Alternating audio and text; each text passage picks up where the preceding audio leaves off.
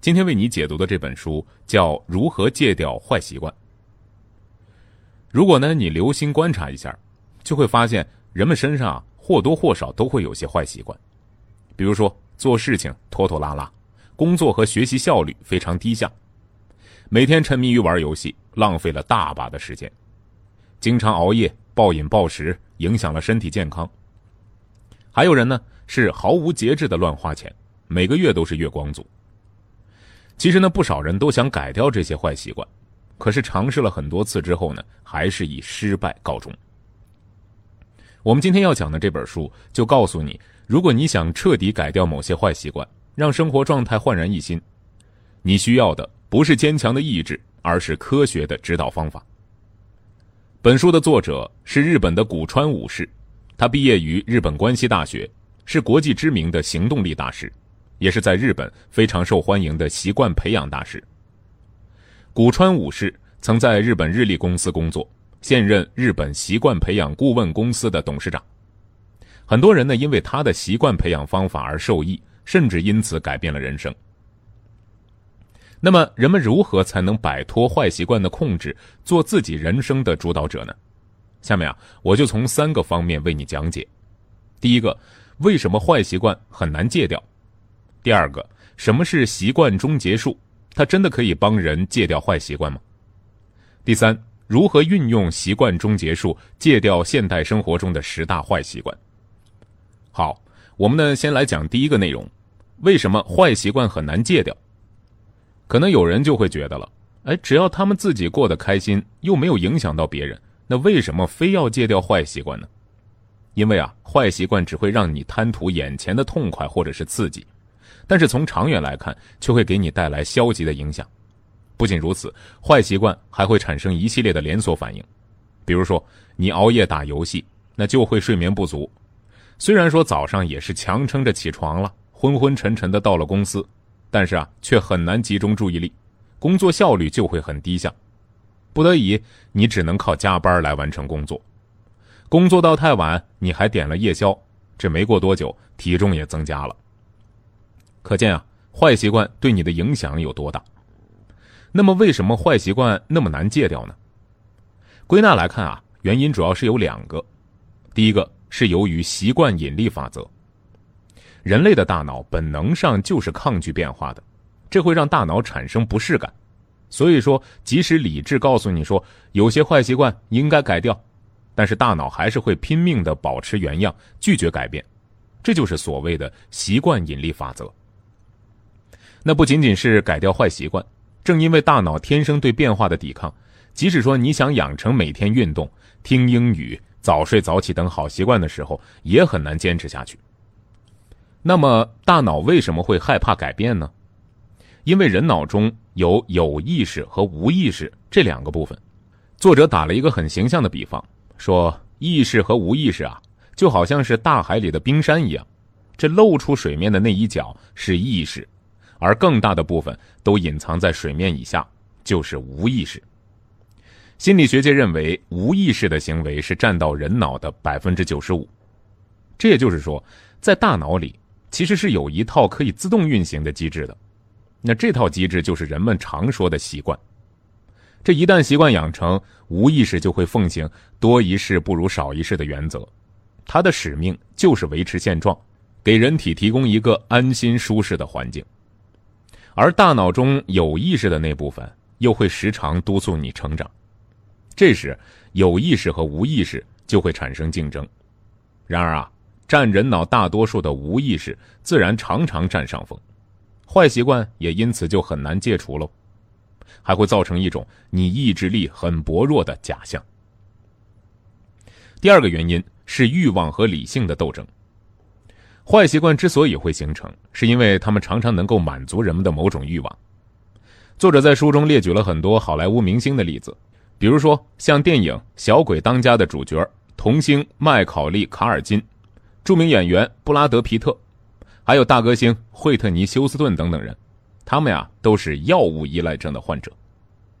那为什么他们会患上这样的依赖症呢？作者认为，孤独、不安、恐慌等等。是形成各种依赖症的主要原因。名人往往是被要求按照大众希望的形象去生活。那这些形象通常都是非常积极、正面和完美的，可能有些形象和他们自身的差距非常大，所以很多名人就像是戴着面具生活一般，不能展现真实的自我，啊，很痛苦。那为了逃避这种痛苦，或者说释放自己强烈的不安、恐慌等等情绪，那他们就会选择用酒精和药物来麻痹自己，获得暂时的解脱。而当欲望战胜理性时，坏习惯那自然很难戒掉。就像在日常生活当中，你想解压啊，有可能呢去胡吃海喝、抽烟、上网打游戏，或者说不自觉的选择拖延等等。所以说，坏习惯难以戒掉，并不是因为人们意志薄弱，而是跟人脑的本能有关。大脑不仅仅会抵触变化，还会用其他行动来填补未被满足的欲望。那只有了解了坏习惯难以戒除的根源，才能帮助人们戒掉坏习惯。作者在为很多企业和个人担任习惯培养顾问的过程当中，独创了一套科学的、极其有效的戒除坏习惯的方法。叫做习惯终结术。下面呢，我就来给你讲讲具体的实践步骤。那有过减肥或者说是戒烟经验的朋友啊，或许啊会有感受，这戒掉某种习惯的过程是会有好几个阶段的，这每个阶段个人的感受和表现也是不一样的。作者将戒除一个坏习惯的过程分为了四个阶段：禁欲期、动力缺乏期、稳定期和倦怠期。那每个阶段都要经过大约三周或四周的时间，针对每个时期都有相应的应对办法。咱们先来说第一个阶段禁欲期，这是整个过程当中最痛苦的一个阶段，同时呢也是最重要的阶段。很多发誓说要戒掉某个坏习惯的人，其实连这个阶段啊都没跨过去。举个例子，有的人下定决心要减肥，给自己制定了非常严格的饮食计划。和运动计划，可是没到一个星期啊，就坚持不住了。这不能吃，那不能吃，还得运动，哪有大吃大喝、躺着玩手机舒服呀？于是很快就缴械投降，放弃了减肥计划。禁欲期的几周里啊，的确非常的痛苦，却也是最关键的。作者提供了一些方法，帮助你渡过难关。首先要营造一个杜绝诱惑的环境。比如说，当你在减肥的时候，最好离油炸食品、甜食之类的食物啊远一点。下班之后，朋友的饭局能不去就别去了。如果你能做到这些，你就离成功更进一步了。接下来呢，要将行动可视化。这怎么理解呢？比如说，现在呢有很多的运动软件 APP，可以记录你每天走路或者跑步的步数或者是距离。这样一来，你一天走了多少步，跑了多少米。那就一目了然了。可能你只想在朋友圈运动排行榜上排的靠前一点，那就会坚持多运动一点。这个就叫做将行动可视化，它能够帮助你加强自我管理。那当你同无意识和欲望做斗争的时候，能给你更大的动力。事实上，能够轻松度过禁欲期的人是很少的，大部分人都会遇到失控的状态，索性破罐子破摔。但是这个时候就需要用到另一个对策，给破罐破摔设定一个上限。比如说减肥期间，你没克制住吃多了的时候，最起码要忍住不吃最后一份甜点。当你偷懒不想运动的时候，至少能坚持做半分钟的平板支撑，而不是说彻底的放飞自我吧。那当你终于熬过了禁欲期，就来到了第二个阶段——动力缺乏期。在这一个阶段，你对欲望的掌控就比较容易了，但是又会出现另一个新的问题：动力不足。这个时候最重要的就是再次激发斗志，制定适合自己的行动模式。你可以回想一下，在前面禁欲期的过程当中，有没有说进展的特别顺利的阶段？那你就可以把当时的模式设定成一个必胜模式，融入到日常行为之中。比如说，你发现，在减肥禁欲期的时候。只要你能保证按时吃三餐，每餐的热量控制在一定范围内，比如早餐以清粥小菜为主，午餐少吃油腻食物，晚餐时不吃肉，这种方式不但能让你感觉舒适，而且对减肥有帮助，那么这就是一个必胜模式。到了动力缺乏期的时候，你就可以坚持这个必胜模式，让它成为你身体的一个固定节奏，以便能够更顺利的度过动力缺乏期。但是在制定出行为模式之后，也得要灵活运用，可以制定例外规则。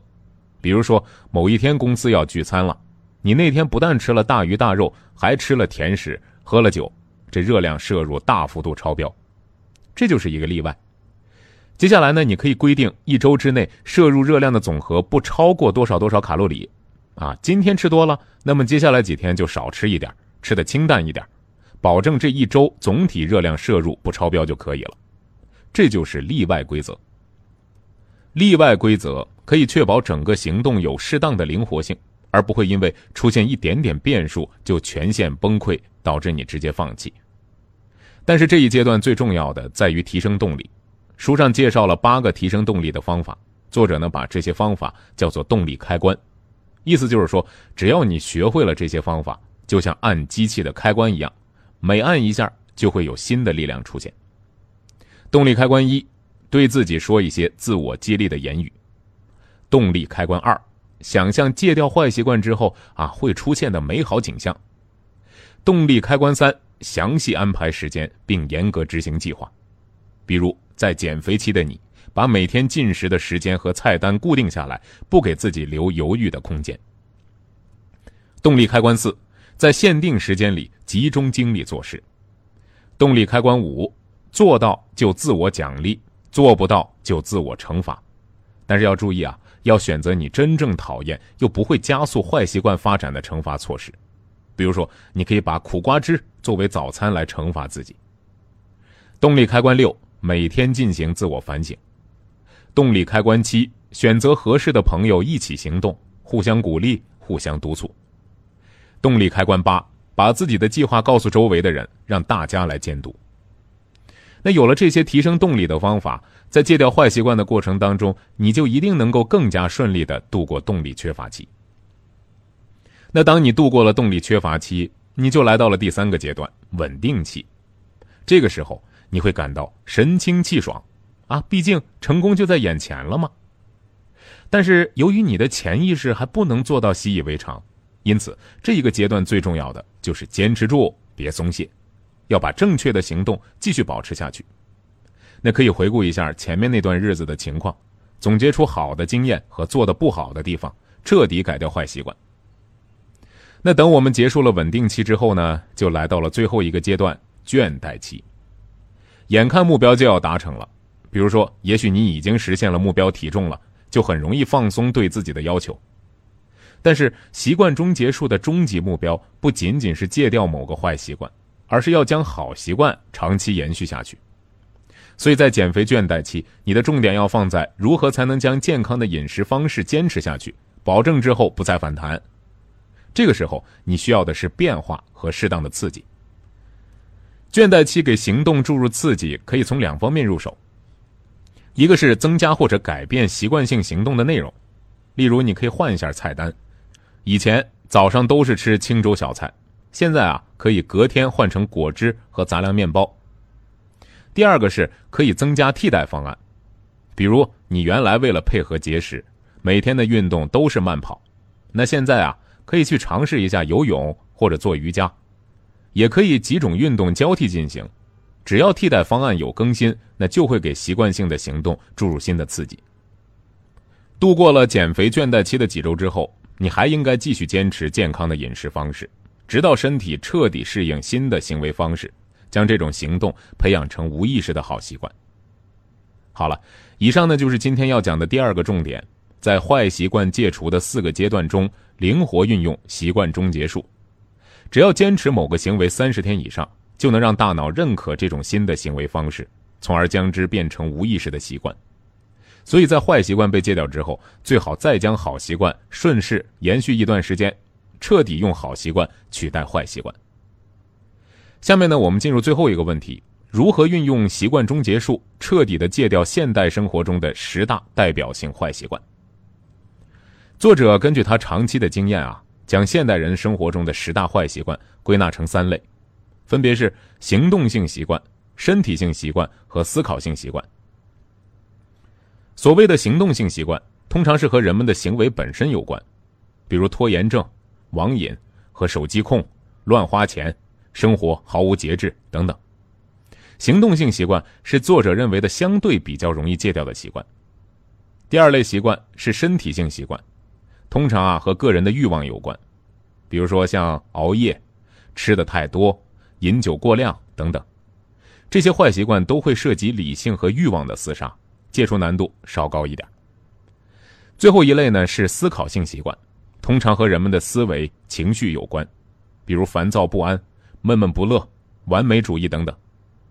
一个人的性格、思维方式是最难改变的，所以思考性习惯也是最难戒掉的一类习惯。下面呢，我们就来一一讲解一下戒除这三类习惯的重点和难点。首先呢，我们来说行动性习惯。作者就认为，戒掉行动性习惯的关键就是做事情要学会分解和分布。咱们以拖延症为例进行讲解。对于复杂的、麻烦的、难以开展的工作，人嘛就会忍不住想拖延一下。那对于这类工作，你就要学会把它细分成很多小块咱们拿收拾房间来说吧，很多人觉得这是一件特别麻烦的事儿，还要占用你很多的时间。所以每次都是会拖到周末或者假期才会去做，但如果你学会了分解，那情况就不一样了。比如说，你可以一次只收拾一个房间，今天收拾厨房，明天收拾客厅，后天再收拾卧室，这样难度就大大降低了，也不需要花费很大块的时间。甚至说，你今天比较累了，可能只收拾十分钟、二十分钟就行了，不一定非要做到完美。那作者呢还举了这样一个例子，说啊，员工小李每天要把拜访客户的情况输入到公司的系统中，但是因为忙了一天，晚上还要回忆白天发生的事情，真的很累，所以他总是拖着不想做这个工作。那怎么办呢？他就对这项工作做了分解，每次拜访完客户，在回公司的路上就把内容说一遍，用手机录音，等一天工作要结束的时候。听录音记录下来，再修改提交，这样一来工作就轻松多了。那在禁欲期的时候，他还列出一个表格，把具体的行动、解决方法等等内容都列上去，让行动可视化，并且给自己定了一个破罐破摔的上限，每次拖延绝不能超过五分钟。那到了动力缺乏期，他把分解和分布的方法扩大到所有工作当中。还给自己设定了一个必胜模式，比如每天在上班的路上列一个当天必做工作的清单。而在最后的倦怠期，他又给自己注入了新的刺激，比如说在口述的时候就尽量做到有条理，这样工作效率就能进一步的提高了。就这样，小李就彻底戒掉了拖延症。那说完了行动性习惯，我们再来说身体性习惯。戒掉身体性习惯的难点。在于战胜自身的欲望，就以戒掉熬夜为例来详细说说。作者在书中举了一个例子，说有一个女孩，她每天都要熬夜到很晚，因为睡眠不足，早上起床很困难，时间也非常紧张。无论是洗漱还是化妆换衣服，那都是急急忙忙，争分夺秒，更不要说吃早餐了。出门之后也是一路狂奔到车站。在现实生活当中，很多人都有类似的状况，那他应该怎么办呢？作者给出的对策是这样的：他认为女孩不应该只把焦点放在起床时间上，而要放在就寝时间上。如果只追求早起而依旧熬夜，那就会导致睡眠不足，很难长期坚持。这个女孩根据作者的建议，就给自己制定了一个睡眠计划：每天晚上十一点睡觉，睡足七个小时。第二天六点起床，她可以慢慢的梳洗打扮，好好的吃一顿早餐，然后不紧不慢的出门。生活规律了，气色也变好了，而且由于睡眠时间充足，这个好状态可以很容易就坚持下去。那到了动力缺乏期，他给自己制定了必胜模式，每天晚上保证七点前下班。为了达到目标，他会在早上花十五分钟做计划，工作效率也大大提升了。晚上十一点之前就寝的成功率大大提高了。平稳期的时候，他还对生活上的一些小细节做了调整，比如中午吃饭的时候少和同事闲聊，再比如，提前想好晚上要做的菜，到了菜场之后就不会漫无目的的来回游荡了。就这样，他又减少了时间的浪费。到了倦怠期，他会在睡前做做瑜伽，早晨的时候散散步，给自己注入一些新的刺激。事实证明，这样做非常有效。这个女孩最后成功的戒掉了熬夜的坏习惯。最后，我们再来讲讲最难戒掉的思考性习惯。其实，思考性习惯多半是源于压力。那最重要的就是要改变自身看待事物的方式。咱们就拿烦躁不安来说吧。胡小姐的上司总是临时给她指派工作，而她不是做的太慢，就是经常出错，这些事儿都让她烦躁不安。可是，在公司又不能发火，憋着火回家之后，总是因为一些鸡毛蒜皮的小事儿冲家里人发火。胡小姐该怎么办呢？如果是因为自身的压力过大烦躁不安，就要想办法排解压力。如果面对某个人的时候总是烦躁不安，一是要换位思考，学会站在对方的立场来看待问题；二是要学会沟通，妥善的处理自己的情绪。来看看胡小姐是如何运用习惯终结术告别烦躁不安的。在禁欲期，她坚持把每天发生的事情，还有她当时的情绪、烦躁不安的程度可视化。也就是一一都在本子上做了记录，每次冷静下来之后，他就能找到自己的不足之处，也能换位思考了。每天早上，他会给自己泡一杯茶，或者主动去询问上司有没有需要自己去做的工作，这样可以帮助他平静下来。他还给自己设定了破罐破摔的上限，在发火之前，先做三次深呼吸，那实在控制不住发火了。如果事后发现是自己的错，必须在三十分钟内跟人道歉。到了动力缺乏期，他给自己设定了一个必胜模式，每天会先泡个澡，等压力缓解一些之后再去做记录。为了提升动力，他还总是对自己说一些宽慰的话。这些做法让他意识到了自身存在的问题，性格也柔和了很多。那倦怠期的时候，他回顾自己做的记录，发现在这期间。自己烦躁不安的次数越来越少了。那为了给自己注入新的刺激，他买了一些职场能力提升的好书来读，并且制定新的计划，打算接下来戒掉自己的拖延症。就这样坚持了六个月之后，胡小姐的思维方式发生了重大改变，成功的戒掉了自己烦躁不安的情绪。所以说，只要你改变看待事物的方式，思考性习惯也是可以改变的。好，我们呢再来总结一下今天讲的内容。第一个，坏习惯很难戒掉，不是因为意志力薄弱，而是因为大脑不仅仅会抵触变化，还会用其他行动来填补未被满足的欲望。第二个，在戒除坏习惯的四个阶段，禁欲期最痛苦也最关键。这个时候，你需要远离诱惑的环境，并将行动可视化。动力缺乏期和稳定期，要找到适合自己的行动模式。找到行动的动力，不断激励自己坚持下去。倦怠期要千方百计设置变化，让自己不会产生厌倦，彻底适应新的行为方式。总之，要从心理和行为两方面入手，灵活运用习惯终结术，才能击败坏习惯，重建生活秩序。第三个，针对现代生活中的三大类坏习惯，戒掉行动性习惯的关键。是学会化整为零，分步进行；而要戒掉身体性习惯，就要做好和身体欲望厮杀的准备。想戒除思考性习惯，则要从根本上改变心态和思考方式。培根说：“习惯是一种顽强而巨大的力量，它可以主宰人生。每个人都希望能成为更好的自己，拥有更好的人生。